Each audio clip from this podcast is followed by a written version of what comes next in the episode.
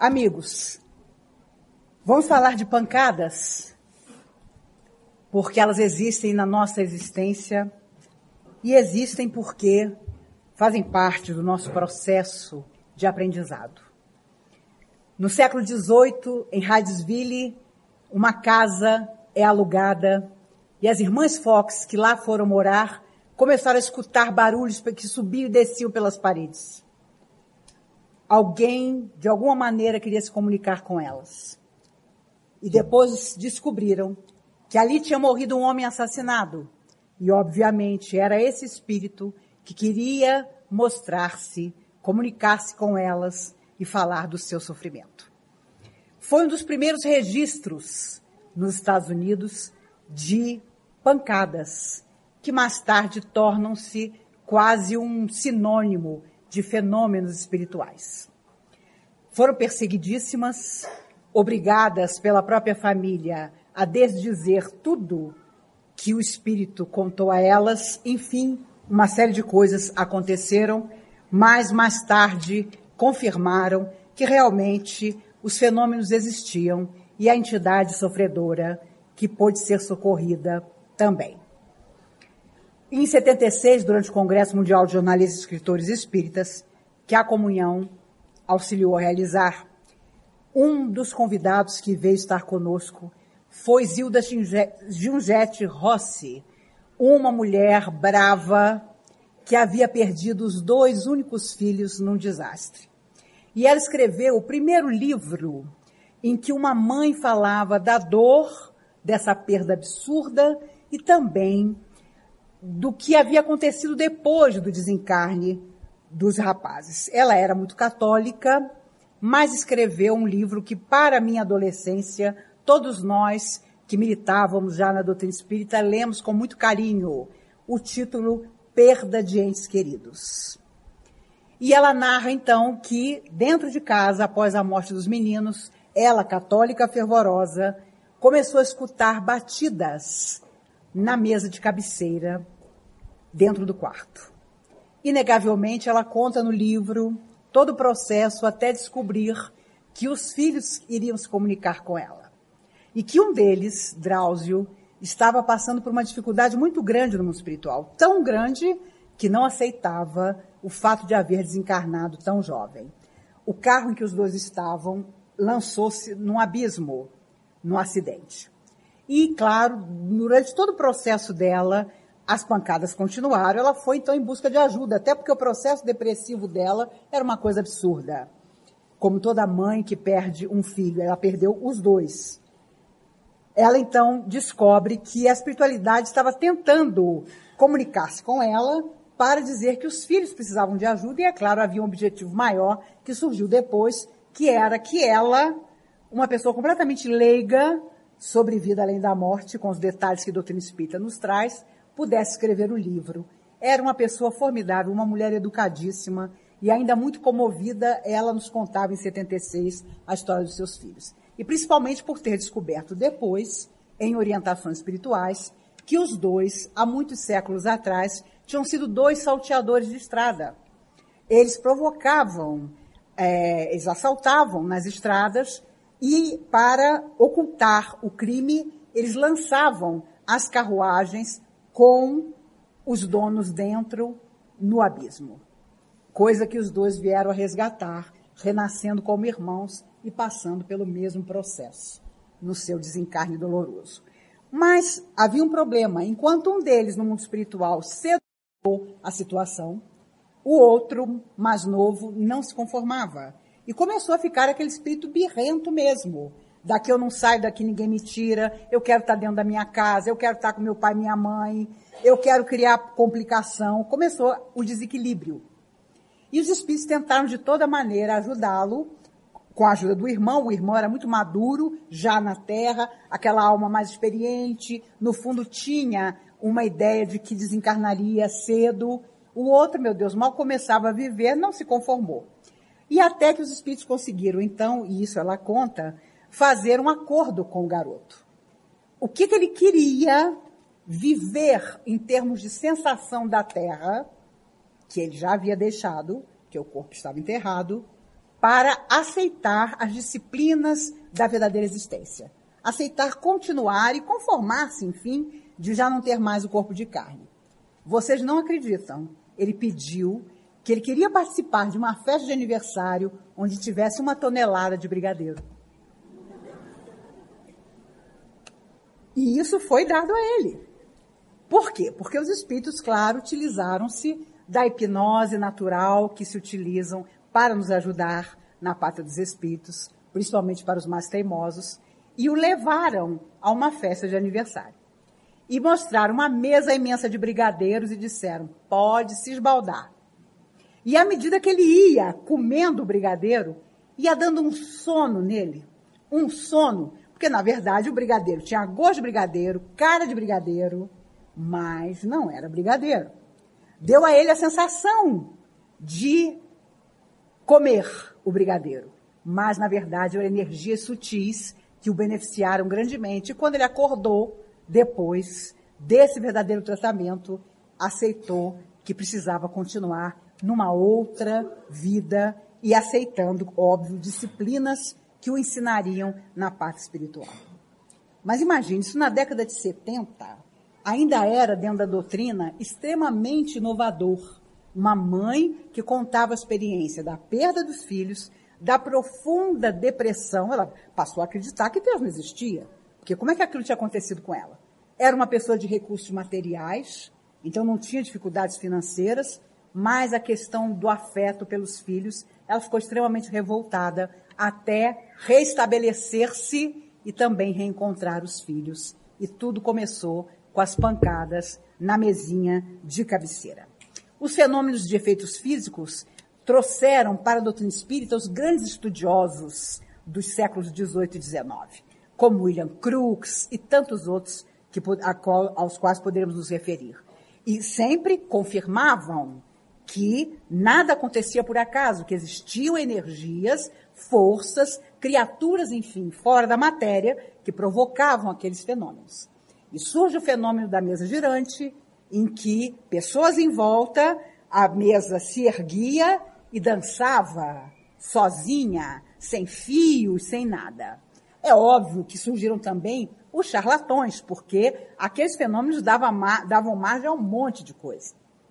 Eu me recordo, eu pequena, é, meus avós mostrando na revista Cruzeiro médiums que eram desmascarados, porque faziam sessões de materialização, entre aspas.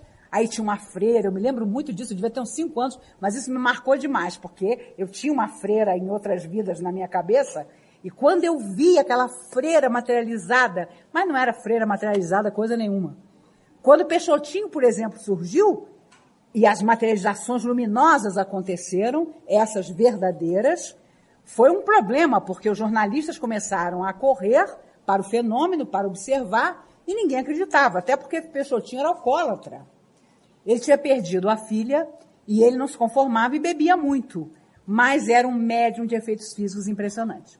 Dr. Bezerra de Menezes, quando se materializava, ele deitado na sala escura, Peixotinho, ele usava um pijama super listrado, porque no escuro dava para ver as listras do pijama, para as pessoas verem que ele estava deitado ali, enquanto um Bezerra de Menezes estava materializado, em pé, falando. E às vezes, o doutor Bezerra percebia que havia descrença no ambiente, e ao invés de pancadas, ele dizia, Peixotinho, use a sua bombinha. Ele era asmático. E aí apareciam aqueles fenômenos de luz maravilhosos, barulhos de toda sorte, janelas e portas batendo, mas as janelas e portas continuavam fechadas, e Peixotinho usando a bombinha. Então as pessoas viam que Peixotinho estava deitado usando a bombinha e estava ali, doutor Bezerra de Menezes. Foi um período de três anos extraordinário. Uma vez André Luiz desmaterializou no fundo do Mar Morto uma pedra e materializou no meio da sala de trabalhos e depois desmaterializou de novo e devolveu ao Mar Morto aquela pedra. Cientistas presentes confirmaram que era um tipo de coral que só existia no fundo do Mar Morto. Coisas incríveis, extraordinárias. Mas o ser humano sempre consegue criar problema. Então começaram a surgir as pessoas que iam lá por puro interesse pessoal, faziam perguntas absurdas aos espíritos, queriam fenômenos absurdos, e um dia André Luiz, materializado, disse, visível a todos, nós queremos tanto espiritualizar a matéria, vocês não. Esse trabalho está encerrado. E nunca mais as materializações aconteceram. Dizem os espíritos que no futuro elas voltarão a ocorrer. Porque naquela época atraíram muita gente que se tornou espírita e levou a doutrina espírita para a frente. E hoje a, a, seria, o objetivo seria atrair médicos, pe, pesquisadores para a comprovação da vida fora da matéria. Eu me lembro que o Dr. Bezerra, na década de 80, dizia que se isso viesse a acontecer aqui em Brasília, a comunhão já estava escolhida como um dos lugares onde essas materializações aconteceriam. Então eu acredito que, quem sabe, muitos dos médios que hoje estão estudando na casa, oportunamente contribuam com seu ectoplasma para que eles possam se materializar e esse processo todo continue. Os processos de violência também são pancadas muitas vezes. Os loucos foram tratados por muito tempo de forma absurda, através de espancamentos e outras coisas. Surge Felipe Pinel para dizer: vamos amá-los. Eu quero curá-los, mas se não conseguir, vou amá-los. E aí a loucura nunca mais foi vista da mesma maneira. O mundo percebe que o louco, na verdade, era alguém que não tinha encontrado razão nenhuma para ser normal e claro, o doutrina espírita nos esclarece que toda loucura, ainda que, claro, tenha origem em vidas anteriores e tenha na mente uma obscuridade, está relacionada às questões espirituais. Por isso, em tempos como os de hoje, em que nos sentimos muitas vezes agredidos por pancadas verbais de quem está desequilibrado, pelas nossas próprias pancadas, os espíritos, quando falam, por exemplo, de palavrões, eles nos querem dizer não que moralmente nós sejamos proibidos de falar palavrão, mas eles nos lembram que os palavrões, pró pelo próprio momento em que nós externamos aquela palavra rude, traz uma energia tamanha que começa a nos prejudicar imediatamente. Por isso, eles dizem que o ideal seria que nós não falássemos palavras de baixo calão, porque elas têm uma energia muito forte. E é claro, nos dias de hoje, quando às vezes vamos dormir pensando na miséria moral que parece bater a nossa porta diariamente, e no dia seguinte as notícias nos trazem ainda mais miséria moral, ficamos nos sentindo envolvidos por energias difíceis de serem superadas com amor e esperança principalmente, embora os espíritos digam que nunca precisamos tanto disso, como hoje. Existem os reencontros traumáticos na nossa família, no afeto, que são pancadas também. Às vezes doamos o nosso melhor a um coração e ele revida sendo grosseiro, egoísta e nos traindo, não fisicamente falando, mas dentro daquilo que consideramos mais sagrado, que são os sentimentos que depositamos ao cuidado do outro. Óbvio que sempre haverá a possibilidade de ser um reencontro do passado, mas isso não pode continuar. Nós precisamos encontrar na Terra as pessoas, sim, mas precisamos transformá-las nos transformando. Porque senão nunca sairemos desse processo reencarnatório infinito. Outro dia alguém que combate a doutrina espírita disse na televisão, eu não aceito essa coisa de fez, paga, fez, paga. Isso não acaba nunca. Se eu pudesse ter entrado lá na televisão, teria dito, acaba. Quando um dos dois opta por perdoar, por equilibrar-se. Mas enquanto isso não acontecer, é esse vai vem mesmo da lei de causa e efeito. Nós vivemos pancadas muitas vezes de preconceito. Há determinados valores, entre aspas, que a sociedade considera importantes, que às vezes nós não possuímos. Então, às vezes, você sofre preconceito porque não tem dinheiro, porque não tem beleza física, porque não tem estudo, porque sua cor de pele é diferente, não é a que a maioria considera que é boa, como se isso pudesse existir. Preconceito contra a sua sexualidade é preconceito que não acaba mais. E as pessoas, às vezes, para manifestar a sua falta de aceitação do outro, são quase violentas. E se respaldam, muitas vezes na religião, muitas vezes na moralidade, dizendo que agem assim porque assim foram criadas, porque é assim que é o certo, e vai por água abaixo qualquer fraternidade, qualquer entendimento. O jornal Globo tem uma, uma pequena crônica que, vai, que aparece todos os dias, intitulada Há 50 anos. Então, há 50 anos, em 1966, o jornal essa semana trouxe que um grupo de cabeludos tinham sido presos pela polícia numa festa de Iê. E o delegado feliz comentava na primeira página do Globo que a primeira providência dele foi chamar um barbeiro e raspar a cabeça dos cabeludos. E apareceu uma psicóloga entrevistada no jornal dizendo que ela estava feliz porque realmente aqueles cabeludos simbolizavam uma tentativa da juventude em agredir a família, os pais, etc, etc. O que mais me chocou foi ler a notícia e lembrar que eu já tinha oito anos em 66. Meu Deus do céu! Foi uma pancada. Perceber que o que parecia do século retrasado, eu vivi. E é interessante perceber que as coisas, graças a Deus, mudaram demais. Porque então chegou 68 e por causa de uma comida ruim e porque as, as meninas não podiam visitar o alojamento dos garotos, a juventude sai nas ruas de Paris, colocando nas paredes. Exijamos o impossível porque o possível pode esperar. E o mundo nunca mais foi o mesmo.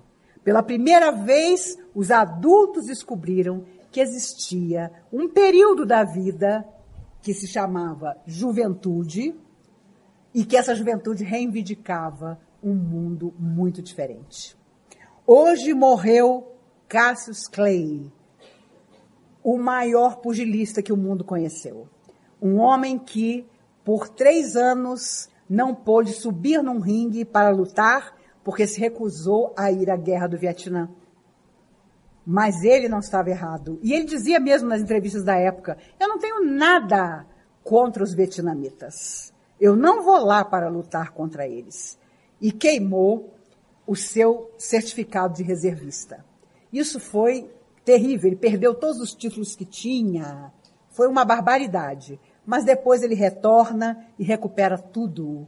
Há 30 anos ele tinha Parkinson e sem dúvida nenhuma retornou ao mundo espiritual porque o seu tempo tinha acabado. Mas 30 anos de Parkinson é de se tirar o chapéu.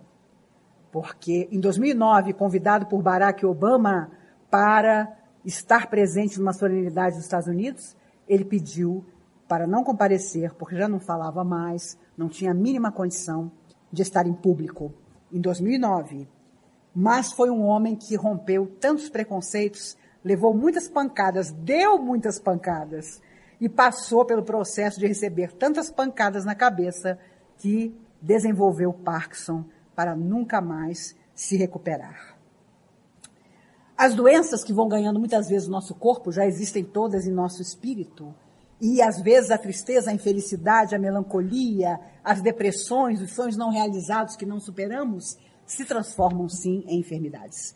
Cada vez mais há médicos e pesquisadores que associam quase todas as formas de câncer que desenvolvemos, muitas vezes no corpo, a situações que não soubemos aceitar ou que não solucionamos. Já comentei aqui com vocês que há uma pesquisa nos Estados Unidos há mais de 10 anos comprovando que quase 70% das mulheres que tiveram câncer de mama tiveram relações de afeto problemáticas e não conseguiram superar isso.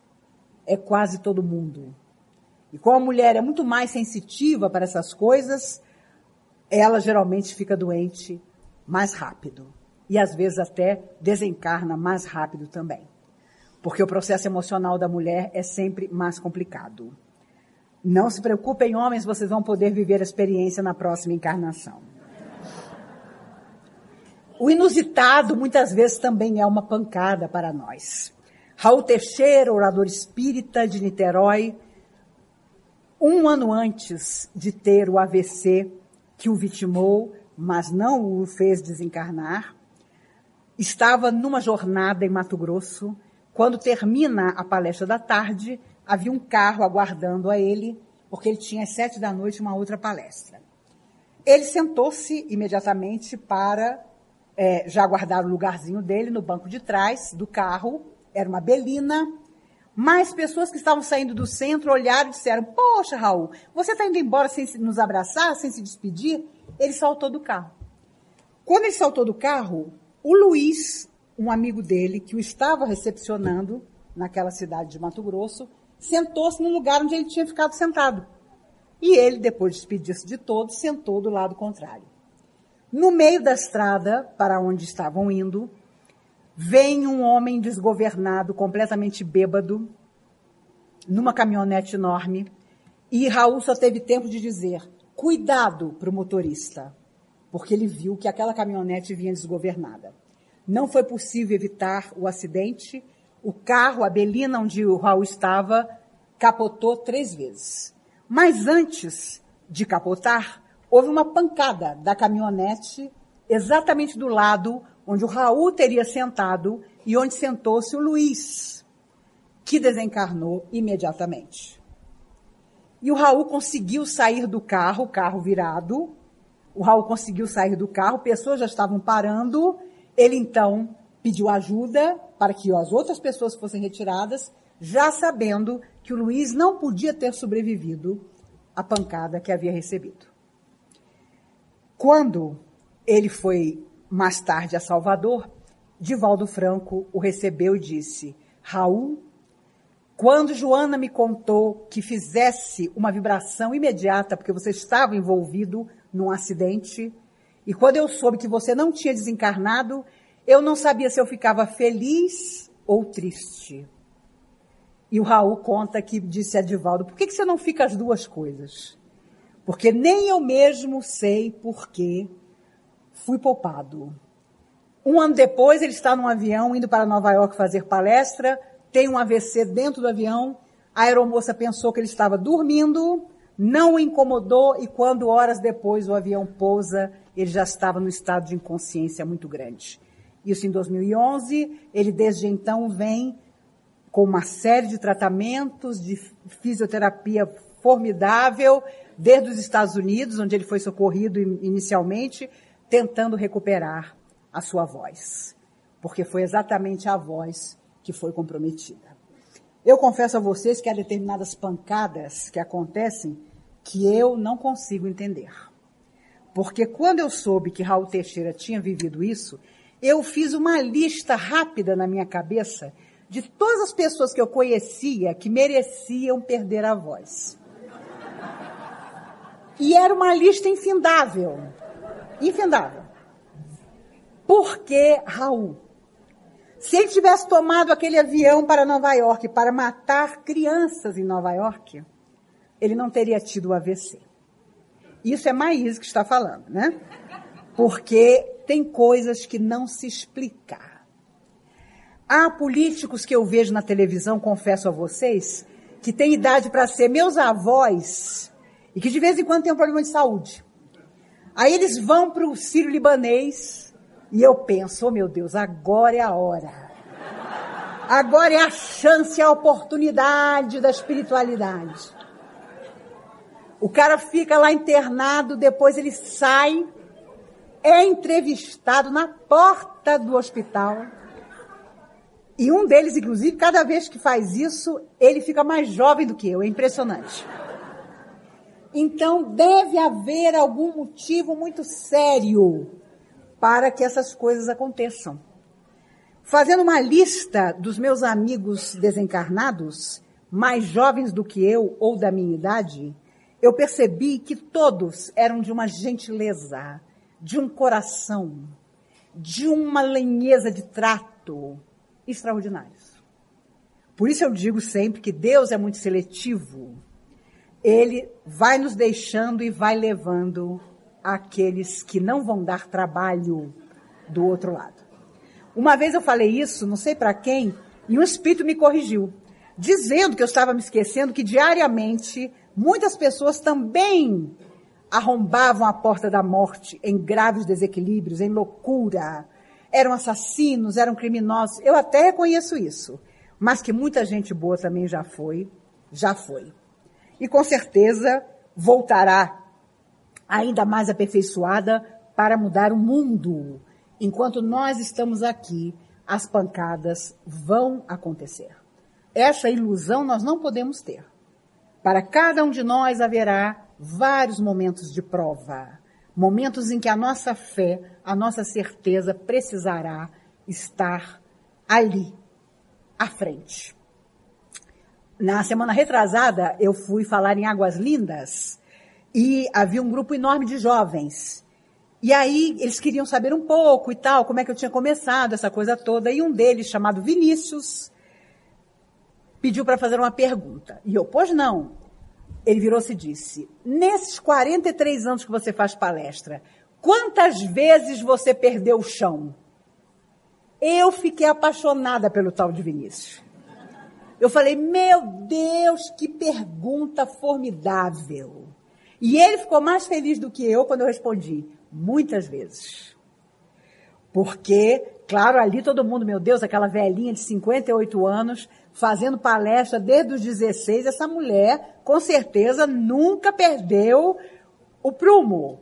Nunca teve um momento de tristeza ou de dúvida. E eles ficaram felicíssimos ao perceber que isso não existe. O que existe é que você continua.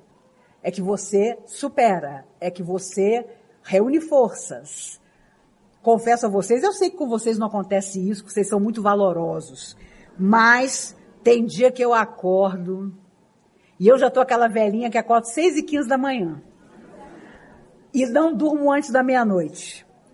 E quando eu acordo, eu reúno as forças para levantar, para lavar o rosto, escovar o dente. Já é o primeiro problema, você se olhar no espelho.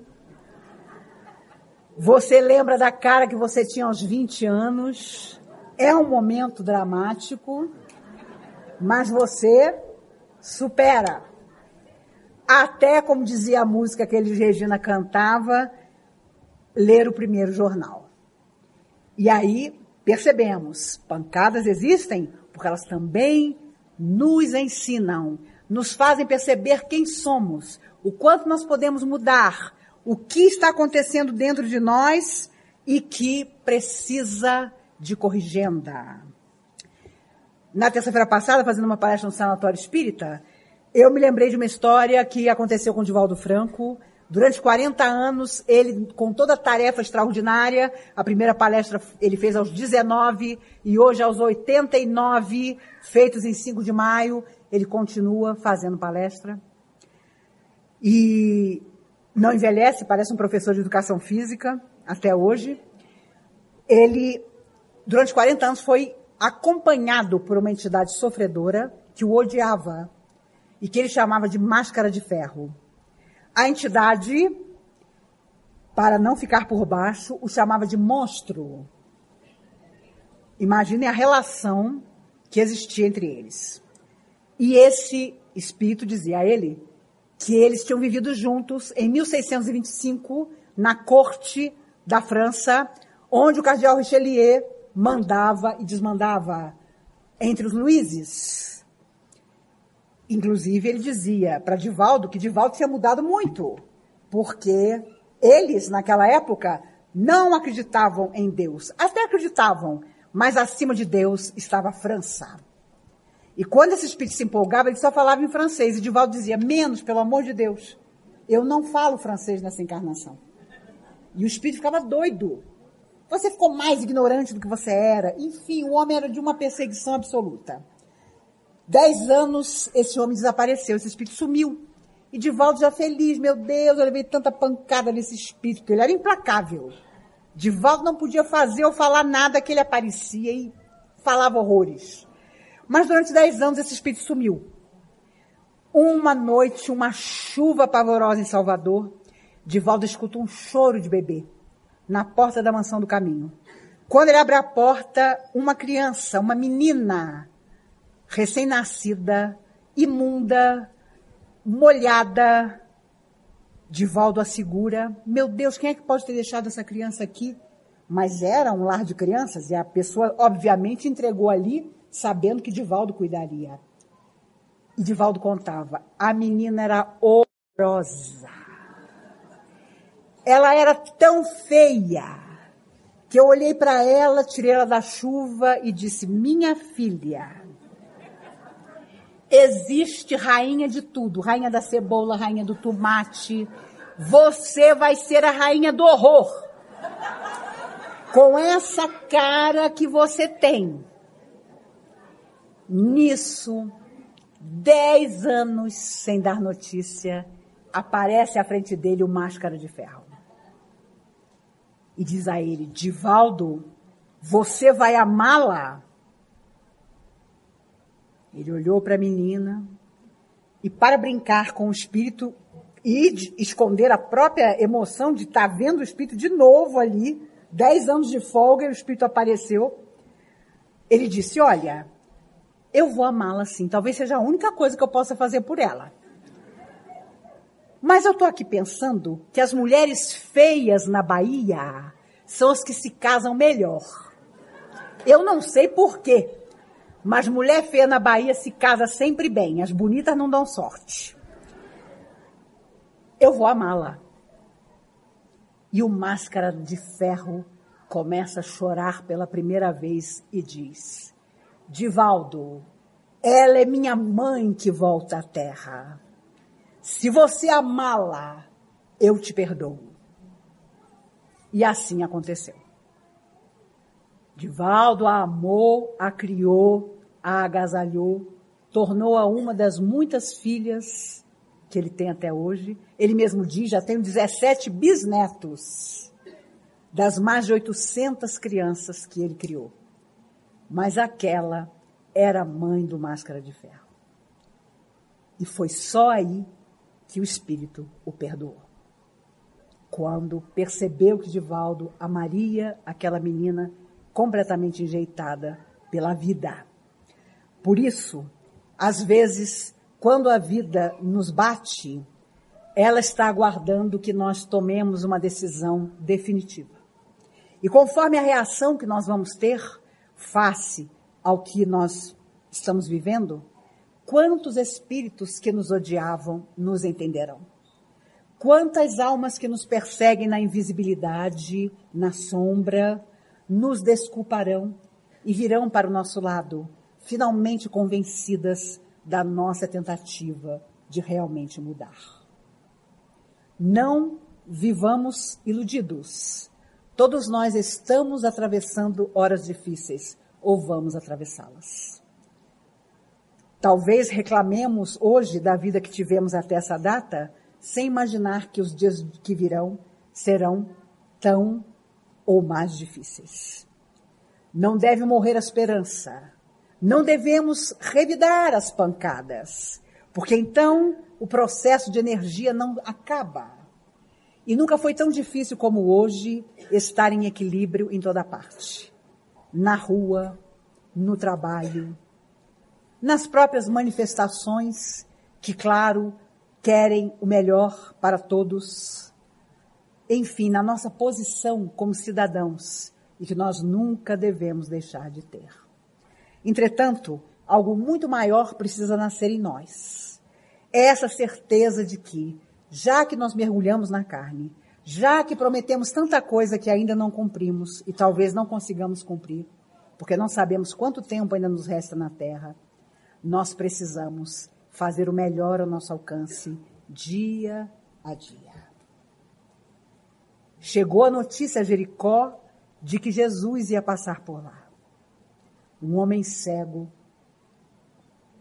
correu para tentar segurar-se a multidão que se aglomerava para ver Jesus. Ele não enxergava, não sabia nem direito onde estava, que a multidão que o separava da figura de Jesus era imensa.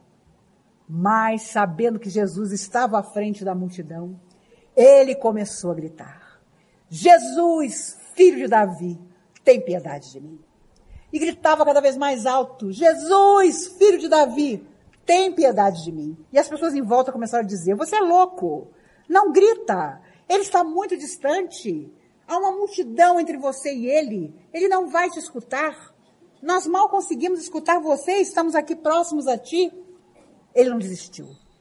Jesus, filho de Davi, me socorre, tem piedade de mim. Jesus manda um dos discípulos buscá-lo. E ele vem lá do fundo daquela multidão enorme.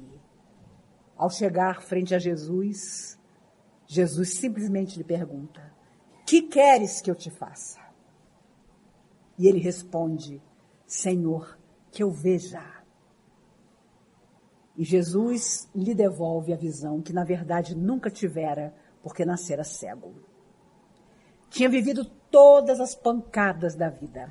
Os endemoniados que as famílias mostravam a Jesus estavam profundamente machucados sempre, porque apanhavam loucamente na tentativa, diziam os familiares, de que os demônios saíssem deles. Mas Jesus respeitou de tal maneira aquele homem que, mesmo obviamente sabendo que ele era cego de nascença, pergunta antes: Que queres que eu te faça? Porque os interesses podiam ser outros. E Jesus jamais criaria obstáculos para um legítimo interesse de alguém que tão de longe gritava por ele. Jesus, filho de Davi, tem piedade de mim. E acredito que nós talvez às vezes vivamos dias em que somos como o cego de Jericó. Pedimos a Jesus que se apiede de nós, das situações difíceis que vivemos, das incompreensões, dos sonhos que não se realizaram, das pessoas que deixaram de nos amar e haviam nos prometido tanto nos amar. Mas nos cabe também entender que de nossa parte não podemos desistir. Já desistimos muitas outras vezes, em múltiplas vidas. Estamos uma vez mais aqui. Somos os detentores das mesmas ruínas que criamos, agora para refazer o nosso destino e o destino da humanidade. Precisamos saber que as pancadas, se forem pedras, devemos utilizá-las para algo construir, senão de nada adiantará a nossa vida aqui na Terra. Amor, dizem os Espíritos, é aquilo que substitui todos os desequilíbrios e refaz os caminhos. Precisamos, portanto, como diziam as nossas irmãs aqui, no comentário delas, antes de estarmos com vocês, amar. Amar até doer, como dizia Madre Teresa de Calcutá. As pancadas da vida ensinam ou às vezes tornam o nosso coração ainda mais árido. E é isso que nós não podemos deixar que aconteça. Seja qual for a nossa idade física, seja qual for a idade em que a doutrina espírita temos abençoado com esse conhecimento, foi a hora certa para, enfim, projetar o nosso futuro. Nem tudo talvez consigamos fazer nessa vida, mas o que pudermos, façamos para voltar à verdadeira existência não com vontade de comer brigadeiro, mas certos de que nós vamos nos reciclar e recomeçar sempre. Uma vez, Divaldo, pouco depois de ter o infarte, foi ao Beraba visitar o Chico. E quando estavam sentados frente à plateia, discretamente o Chico disse baixinho: Eu soube, Divaldo, que você se casou. Divaldo disse: O quê? E ele já ficou imaginando: Meu Deus, que gente fofoqueira. Quem é que inventou que eu casei, meu Deus do céu? É claro que eu não casei. Aliás, Divaldo jovem era um rapaz bonito. Foi disputadíssimo pelas moças. Mas quando as moças se aproximavam e percebiam qual era a missão dele, ó, se mandavam. Divaldo ficou surpreso. Eu me casei? E o Chico insistiu. Eu soube que você está casado. Esse Chico, você está sabendo mais que eu. Porque eu não estou sabendo que me casei. O Chico, sorridente, disse: Você se casou com a dona Angina. Ele tinha tido um infarte, que começou com o processo de angina. E o Divaldo disse: É verdade. E Chico disse: Você tem sorte, Divaldo. Só tem uma mulher. Eu tenho duas. O Divaldo, o quê? Você tem duas mulheres? Ninguém no mundo sabe disso. E o pior são ciumentas. Quando uma se instala, a outra vem atrás. E o Divaldo, quem são, meu Deus? Dona Angina e Dona Catarata. Confesso a você, Divaldo, que eu dava tudo para ficar viúvo delas. Mas Emmanuel já me disse que não tem jeito. E a verdade é que Chico com todas as lutas da sua existência, jamais perdeu o humor. Tratava todos os seus problemas de saúde como esposas das quais ele sabia que não podia se separar. Eu comentei com vocês que eu ia assistir Calbi Peixoto. E fui. Meu Deus! Confesso a vocês que eu descobri por que os espíritos dizem que as mulheres se cuidam mais que os homens. Ângela Maria, aos 87 anos, ainda dá um banho cantando. Mas Calbi já estava muito fragilizado nesse dia, mas eu vivi a realização de vê-lo cantar a única música, que foi a primeira que ele cantou inteira, Conceição. Aquilo foi uma realização e confesso a vocês que eu fiquei orgulhosa da plateia que estava lá. Porque, é claro, ele não tinha condições de cantar. Ele estava tão debilitado mentalmente que o violinista que sentava ao lado dele, porque houve um momento que ele ficou sozinho, a Angela Maria saiu e ele ficou sozinho. A primeira parte do show era ela. Ela sai, ele entra, senta-se, canta Conceição, Alguém que fez a mesma coisa a vida inteira não esquece. Ele ainda cantou Conceição bem. Mas aí o violinista começa, Calbi, vamos cantar Tarde Fria. E Calbi calado. Calbi, Tarde Fria. Chegou o momento em que Calbi, sinceramente, o olha e diz, você sabe, eu não estou entendendo nada do que você está me dizendo. Aquilo partiu meu coração em mil pedaços. E a plateia, tenho certeza, pensou mesmo que eu.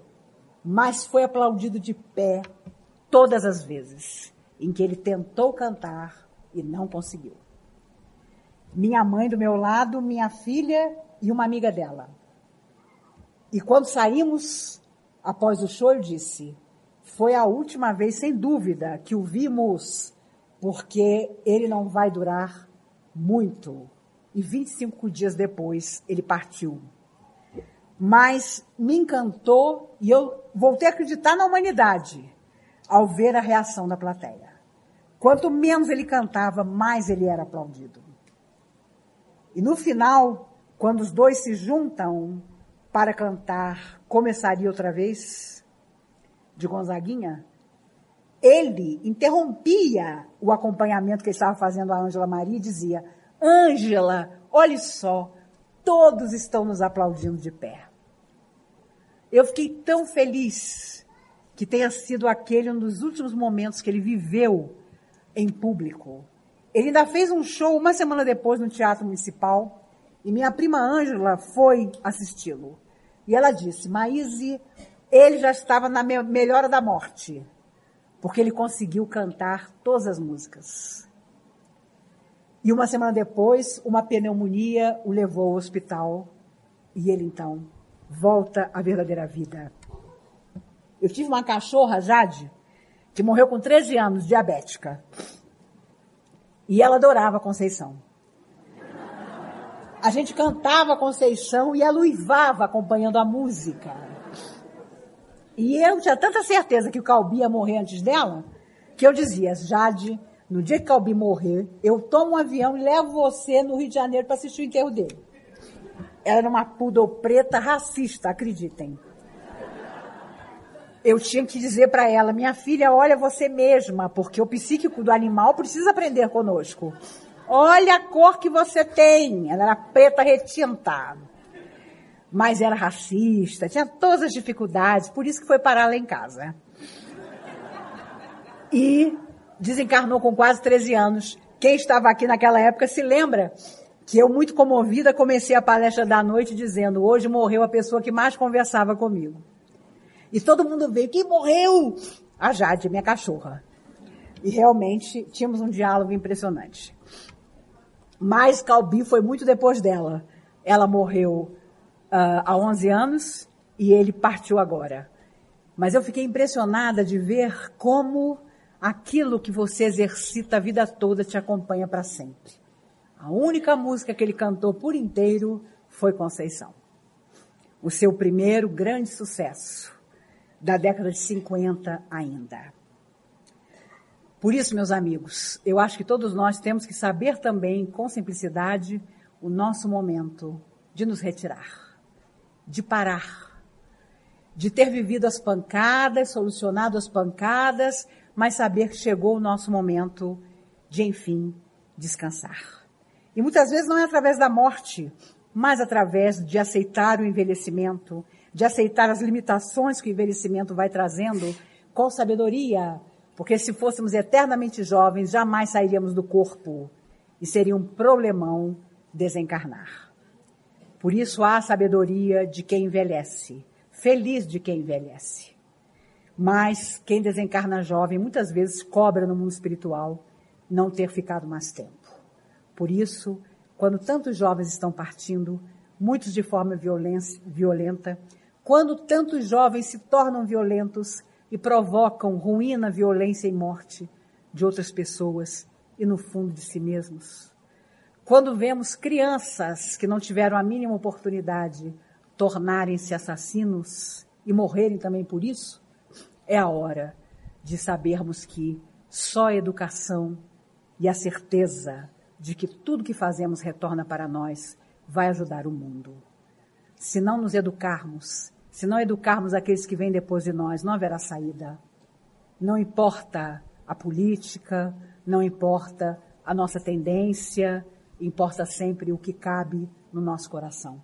E esse aperfeiçoar que nós precisamos ter. Me lembro de Taiguara, que já desencarnou, era um excelente compositor. Ele tem músicas muito bonitas. E numa delas ele diz: Sorriso bom só de dentro. Ninguém é bom sendo que não é. Eu, para ser feliz com mentira, melhor que eu chore com fé. Façamos isso. Tiremos da nossa vida as pancadas que damos dos outros e possamos absorver as pancadas que a vida nos der de forma, se não positiva, pelo menos na expectativa de uma serenidade futura.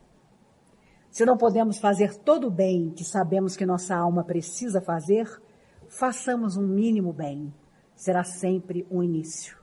Se não conseguimos dialogar com alguém, permaneçamos em silêncio.